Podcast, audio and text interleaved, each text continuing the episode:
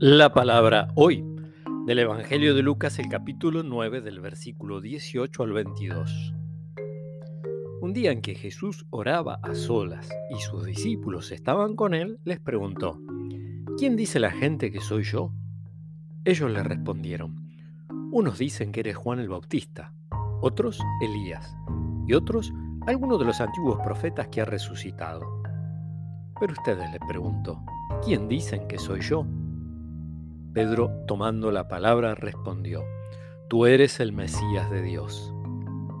Y él les ordenó terminantemente que no lo anunciaran a nadie, diciéndoles, El Hijo del Hombre debe sufrir mucho, ser rechazado por los ancianos, los sumos sacerdotes y los escribas, ser condenado a muerte y resucitar al tercer día.